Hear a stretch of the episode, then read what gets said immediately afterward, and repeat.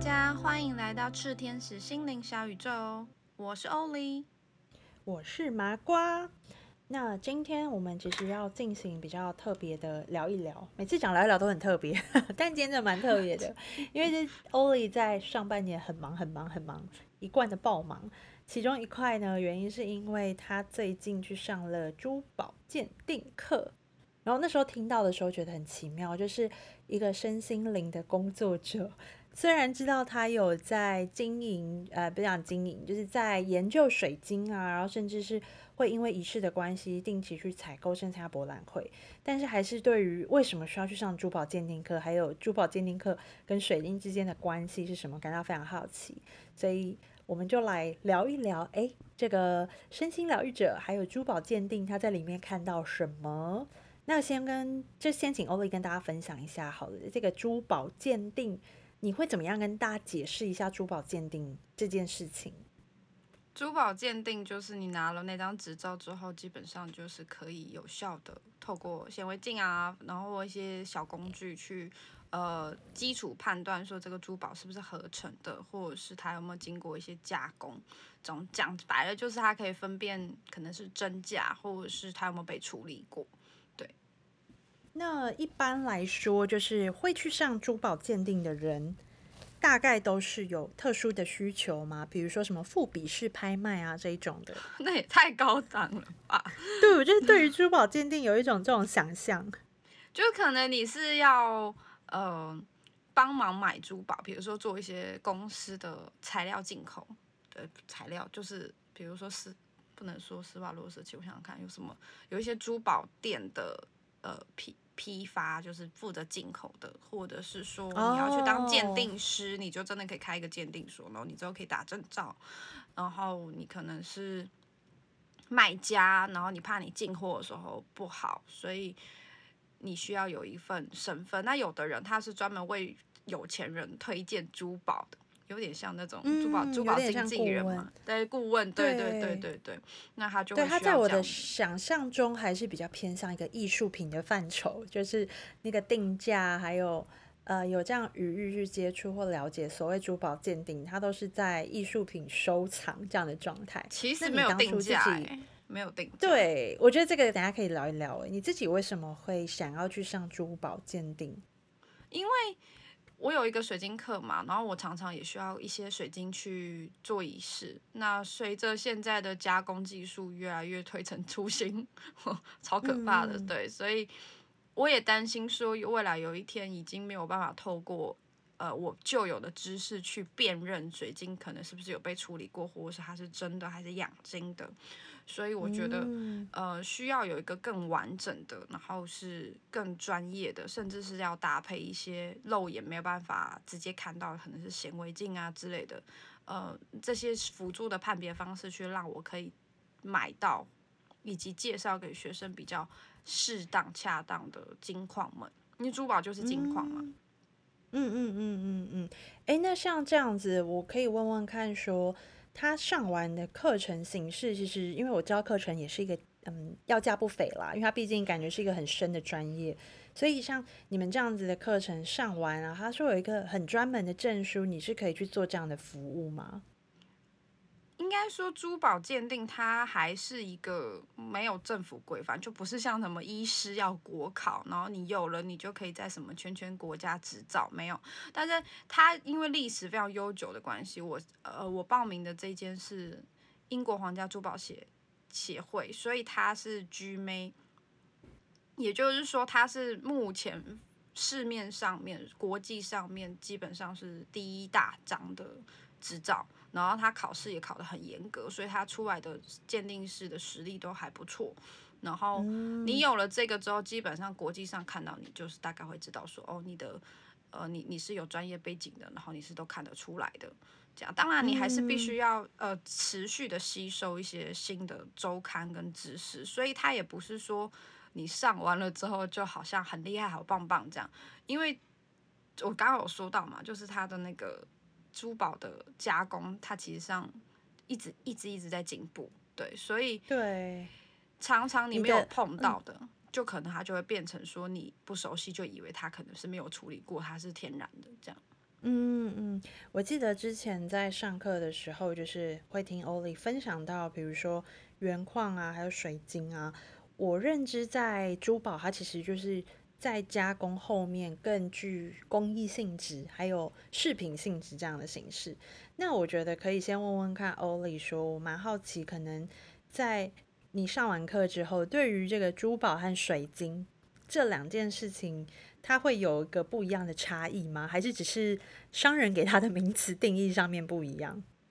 水晶其实，在珠宝鉴定里面，它就是只能统称为石英水晶，就是黄水晶、紫水晶、白水晶这种粉晶，这种石英类型的水晶。那可是我们可能一般说的水晶，就会包含着什么蓝晶石啊、什么紫锂灰啊之类的，就是它还会把其他不同种的矿物都都泛指成。它就是水晶矿物这样，那但珠宝它就是只有单单一个，它就是只能单一种这样子。对，那其实这样子，嗯，它还会有另外一个差别，就是变成说，你今天是它没有那么漂亮的成色的，它可能就会保留的比较多，然后当做矿物来卖，也就是我们平常会说的水晶矿物。可是像蓝晶石这种，它可能它很漂亮，很漂亮，它可以当珠宝级的，就是。颜色或杂质都很干净的，那它就会变成它会切磨成裸石，那它就变珠宝来卖。所以它们其实是一样的东西，应该这样讲。应该是一样，但是听起来就是在珠宝界，如果你越晶莹剔透，然后呃，当然也会包含到它的产量越稀少，大家会比较倾向于定义到说，诶，这个珠宝可能相对的价值会比较高一些些，是这样子吗？对。对，那那水晶其实，因为我知道说，在你开始上珠宝鉴定前，你就会跟大家分享说，其实这个水晶的能量这件事情，它不会影响到，应该说水晶的外形啦，或者说它的形态，可能不会受这个只是杂质干不干净而影响到它的能量，它不见得会成正相关。所以水晶比较像是，如果你有办法从能量去研读它的话，它的价值其实并不会受限，被它的美丑受限。可以可以这样子，我们要打一个叉，跟大家分享。好好好，来了，立刻来误解。就是什么时候告诉你里面有杂质不会影响能量？也会啊。应该是说，我觉得，因为那时候在讨论水晶，就会发现说，其实里面的也许有一些是杂质，或者是有一些是其他的，它嗯，怎么讲成型的方式。大部分人在看的时候。大家感觉到的这个能量，它不会只是因为，例如我们讲，我现在一时就想不到比较晶莹剔透的方式，它还是不见得是能量最高的。也就是说，宝珠宝它的能量其实没有没有没有没有没有没有没有没有，等一下等一下，不对不对，哈哈，是因为是因为你没有钱，没办法买晶莹剔透的，所以也可以用这样。好哦，所以你那一堂完全是否一个平凡人，就是 你还是可以在水晶当中找到堪用的这样子，这个这个心情在跟我们分享。OK，那我还蛮好奇，就是以你上完上下来啊，你有觉得说可能在珠宝鉴定还有水晶这一块，你自己有一个哇很不一样的心得吗？比如说在你上之前是没有想象过的。我啊，我没有办法想象说。在珠宝界里面，真的可以看到，比如说某些这样讲可能比较不一定听得懂，但是就是它的结晶的状态之类的，就是它的结构，或者是它在呃仪仪器下面检测出来的样貌，然后去辅助就可以搭配成变成哦哦，难怪能量上面我的感觉会觉得，哎，这个的防御效果好像比较强，那可能它的结晶比较完整那种感觉，这样。然后就会蛮吓到，就是诶，原来我在能量上面感受到的，诶，可以直接的在科学上面不小心的对对齐对上，这是这是我觉得很特别的，就是我我也有生怕说会不会我去上完课之后就要回去跟学员道歉打脸自己这样说，哦，对不起，我当时教错了这样，还好还好，不需要道歉。那个那个能量的感觉是一种它很强大。的状态吗？还是说，比如说每一种水晶，它的能量就是跟价位不见得会成正比。就是比如说，好，如果你现在在做仪式，我们可能会用比较这种水晶柱金尖的，但是通常在珠宝上面，如果它的呃等级是更干净的，但它可能可以也是可以被运用在仪式当中。你这样好像会让人家误会说珠宝鉴定课有在教能量。等一下哦，珠宝鉴定课是完全科学的哦，它一点一点能量关系都没有。我刚刚只是说，它可以把把鉴定的东西跟我自己能量感受的东西，居然可以不谋而合，我很开心。然后对我自己的仪式里面，在一个最高档的仪式，就是一年一度的卡巴拉大型仪式，它是一年一起啦，卡巴拉大型仪式，它是会用珠宝来做仪式，嗯嗯，所以回答前面的问题，就是越干净的，然后它如果切割的也是越越完整的，比如说越对称啊，然后它的。它的那个比例抓的越好的话，的确，它可以在能量上面做的事情，我自己感受到是越来越高的。所以，在一个很重要的仪式里面，我们就会用到一部分，甚至是全部的，都是珠宝裸石这样在进行这个仪式，它就不会用到可能 maybe 杂质比较多的水晶，或者是不一定能说杂质，就是它可能有混合到一些矿物的的水晶。呃，去这样进行仪式，嗯，了解。所以其实他们还是有一些些交集的部分啦。就是这个交集，我还蛮好奇。往下，对于欧里来讲啊，就是当你在上完珠宝鉴定课，然后你手上其实有一些不同水晶和珠宝比较珍珍惜的珠宝，这样他们在市场上面啊，就是好不好流通？我从一个很世俗的角度来问，就是它是可以变成是另外一种很像投资的。工具吗？在在这个珠宝鉴定的架构下面，嗯，我必须说，你如果是想要拿珠宝来进行投资呢，就是通常难度是有的。哦，真的哦？为什么？因为它就有点像是，嗯，怎么讲，二手车嘛，还是什么的，就是不是会很喜欢用大家二手用过的。比如说，你今天有一个说法，就是说，你今天如果要买钻戒的话，你不想要买太贵，你有一种方法，就是你就去当铺买，对不对？有听过吗？因为大家就会觉得说，他就是突然缺钱了，然后代表这个不是那么。呃，中国人思想可能就觉得不是那么吉利，然后所以他才把它当到当铺去。对，那通常价钱就会再便宜一点。所以，哎，我没有教大家用这招，我其实都不知道当铺的珠宝到底 O 不 OK，到底到底是不是真的比较便宜这样。但是我的意思就是说，你如果今天是一个。买平常是个买家，然后你突然间要卖的话，通常，呃，你因为你也没有客源，然后你当时的进价一定是最后一层被，已经是被剥削到最后一层了，所以你的进价一定也很高，所以通常你这时候要转手要卖的话，价钱不会太，利润不会太漂亮，但是的确是有一些矿物，它可能是。它刚出来的时候，你用一个比较便宜的价钱买到，可能大家还不认识它。那后来大家可能呃越来越喜欢它，所以它的价钱就直接就突飞猛进了。那你的中你的进价就可以呃在后面的时候卖到比较比较漂亮的价钱。对，所以但中间有非常多的变数。对对对对对，然后也有可能你你买了一个矿物，那结果它突然间有呃。新的矿区的开采了嘛，所以呃，可能它数量变多了，那那它就会降价。那有可能你买了一个矿物，它当时是很便宜的，就是因为大可以大幅开采，就突然间那个国家可能限禁令说啊，我们一年就是只能出产多少啊，完了，那这个就会涨涨起来。对，所以有时候也是要碰点运气。嗯，哇，我觉得真的是一个很大的 mega 跟。记我记得欧雷一直在说，就是啊，我要准备那个考试，然后那个考试费用也很高，然后也很难准备，所以你就希望很很希望一次到位这样子。然后我还蛮好奇，像对，就是在珠宝鉴定啊，他们会考试的内容还有形式上面，你要怎么准备？他们会怎么样考你？它有分笔试跟实验考试，实验考试是我觉得比较难的，他会直接。就莫名其妙丢石头给你，然后你就要透过一些基础的工具。那些基础的工具是除了那台显微镜跟那个紫外线灯箱这两个比较大一点以外，其他的就是一个小包包，大概一个 A 五尺寸的一个小包包就可以装起来哦。你就看那个有多轻便哦。嗯，你就要靠这么简单的东西，就要全部去判断出那些他发给你的石头是什么，然后。我常常就会，之前有一次那个小编问我说在干嘛，我就拍照给他看，我说我正在跟宝石通灵，我说问问他你是谁，请请告诉我，请泄露答案给我，这样子。对对对，啊，只是 之前在水晶界就是混了一阵子，算是有一点，呃，那算什么？就是有一点前面的背景，这样还不错。对啊，你这样有时候我拿到石头呢。石头我就会先看一看它颜色干嘛，然后我就先说啊，你应该是谁谁谁吧，这样。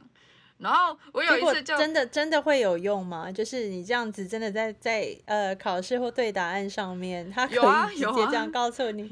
没有，哎我不是问直接他了，我我我没有问他了，我是看看它的颜色之类的，看它的可能嗯，感觉、触感之类的，然后去。你当然不能用通灵的方式，那也太丢脸 for for 上面 for 上面可能听不太懂的人，就是有一些可能像宠物沟通啊，有矿物沟通啊，还有植物沟通啊，对对然后对，会是也许是用这样的方式。那当然，这个不是真的说对话，它会真的跑出哦我是谁这样填填答案在你的脑袋中这样。对我们是个实验的感觉，很有实验精神的证书，所以是不能这样子啦。我也我也会避免用到这样子的，因为真的就那上这堂课就没意义了。对，但是你嗯有的东西一拿起来就大概就知道他是谁啦，我就会先写答案，然后才去写证据嗯说为什么他是这个。结果有一次就那那颗石头应该是不能辨认，可是我已经把答案写好了。哦，他还需要写为什么这样，就是你不能只是知道他，你要有办法介绍出，比如说他的等级，他为什么厉害，这样子去做没有没有厉。害啦，但对，但是你要看，比如说你在显微镜下面看到有三项包裹体，然后它是绿色的，然后你又看到祖母绿的光谱什么什么，它其实蛮复杂，然后你就会得到就知道，你就会嗯直接知道说这是哥伦比亚的祖母绿，哥伦比亚产地的祖母绿，你就连产地大概也可以猜得哦，到。产地也都要大概知道哇，对，所以你都要背，哦然后它是，呃，这个这颗可能是合成的，然后你还要看到它里面的状况是什么，它有没有合成的一些特征。那你只要看到特征，你就可以写出它是用哪一种手法合成。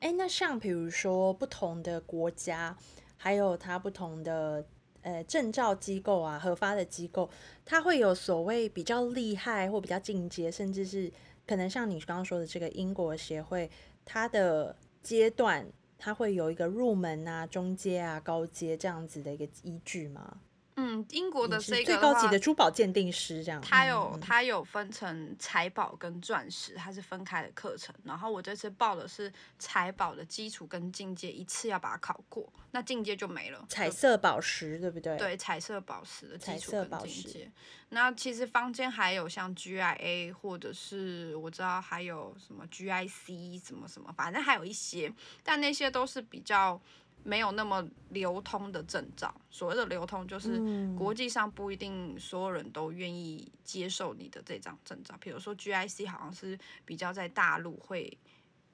就是大家比较能够接受。嗯，那 GIA 的话，主嗯要是因为它会打钻石的证书，所以大家会比较耳熟能详。可是我有稍微了解了一下 GIA 的审核方式，我觉得没有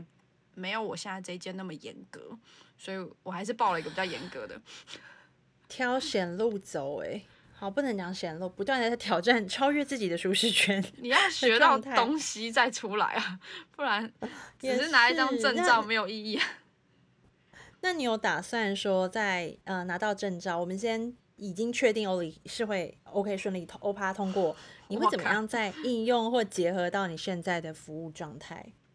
我会把我的水晶课的难度加深加广，就是让大家可以更好的，而且有一边有实验，一边有能量学的搭配，去在不同的角度重新的认识每一个矿物，然后去用不同的方式去了解说哪些矿物可以更适合自己。嗯，会主轴会在自己的水晶蓝图里面，比如说我的水晶疗愈的课。或者是那个服务，它可以提供更多样化的宝石，然后再来就嗯。是，尤其是辨别真假这个部分，因为其实很多学生他会带自己的矿物来，然后你也没有一个背景跟他说说这个矿物到底是 OK 的还是不 OK 的，有时候我其实蛮难过的，所以也会提供一些，嗯，可能以后在上香日的时候就会有可以免费让大家拿矿物来稍微我们可以看一看。我之后应该会买一台显微镜在教室里、可以看，用显微对我刚刚就在，想说，这样听起来好像要添购一些设备，对，所以 有一点变成一个贵，实验室。就除了学费以外，还要买一些设备，有一点痛，或者是荷包学费、证照，还要再加上器材，以及我觉得最恐怖的是，你一旦看懂了之后，你就会想要添购这一些昂贵的宝石们。对你会想辨收集出来你们 不同产地的对我觉得 boss。这一块好像听起来是个大坑，巨大的坑。还好啦，至少你不会走冤枉路啊，不会买错。然后你刚刚有讲到有一个东西，我可以补充一下，呃，在鉴定学里面不会跟你讲到行情价，所以行情价这个东西还是要多看多学。你刚刚讲到的这个行情价这件事情，可以跟大家分享一下下，这个一般人对于珠宝的迷思是怎么样？就是不应该用行情价的方式去思考，那它应该是怎么样被大家看待？因为很多学生他一来上课，他可能就会问说：“我买这样子的东西多少钱是可以被接受的？”那这句话其实上很难回答，因为第一，你是在哪一个管道买的，然后人家要不要钱，我们要不要算进去？要。第二，你是在哪一个时期买的？不同时期有不同的价格。然后第三，呃，就像你在百货公司买一样的东西，跟在路边摊买一样的东西，它就会有一个价钱上的不一样。所以这个人的商誉好不好，它也会变成它的一个价值。也就是说，刚刚有提到说，哎，可能当了珠宝鉴定师之后，就会比较知道有没有买贵或者是买便宜这件事情上是没有办法的，因为就是他还是要到处去问价，然后到处去比价，然后去比品质，才有办法自己知道说我有没有买贵买便宜，那跟鉴定比较没有关系。但他也非常的需要知道现在在市面上面的价格。老实说是这样啦，就是你需要一直知道一下大家的状况是怎么样，你才能够随时的判定有一个基准。所以你就要一直去重新的知道一下现在的价值价格是多少。虽然我现在已经很少在外面买水晶，因为我其实有固定的，可是我还是会就是在各个场所的水晶再去多看，就是要去一直要去追踪现在的水晶的价钱，外面啊，然后不同种的会是多少钱？对。好，我觉得这真的是非常非常非常非常非常五个非常艰深的一门学问。我觉得一般我们这些呃麻瓜也好，或者是你稍微感应到的能量，就不需要知道这么深，但是也许可以在欧里的仪式服务上面去感觉一下。哎呦，这个能量的感觉，或者是这个运作很顺畅哦，显然是因为有这个高级的珠宝加持，可能可以有从这样的角度，他开始在，他开始在胡说八道，不要理他。对，开始就觉得哦，这个太难了，我还是从一个我生活中我可以体验到这个顺不顺就好了，这样子。好啦，那我觉得今天先先一个真的很胡乱的来闲聊一下，因为我觉得珠宝鉴定，老实说对我来讲，我连要列问题我都觉得超难的，就是到底要从哪些方式去理解珠宝和水晶，还有能量以及价值上面的运作。那如果有兴趣的人，其实也可以来参考一下，因为欧丽呃固定都会开像水晶的基础课程，然后跟大家分享一下会有适合你的水晶，还有你要怎么跟水晶工作，你要怎么样让水晶融入你的生活。其实也可以在就是我们教室的那个开放日，每个月有一次的那个上香日，你可以不用来上香，然后直接来教室找我聊天啊，我也是很欢迎的。那我们今天就到这边啦，如果有任何问题想问的，或者是有什么主题想要敲碗的，都欢迎在 Apple Podcast 下方留言告诉我们，或者是搜寻次天使的粉丝专业私讯我们哦。那今天就到这里，拜拜。拜拜。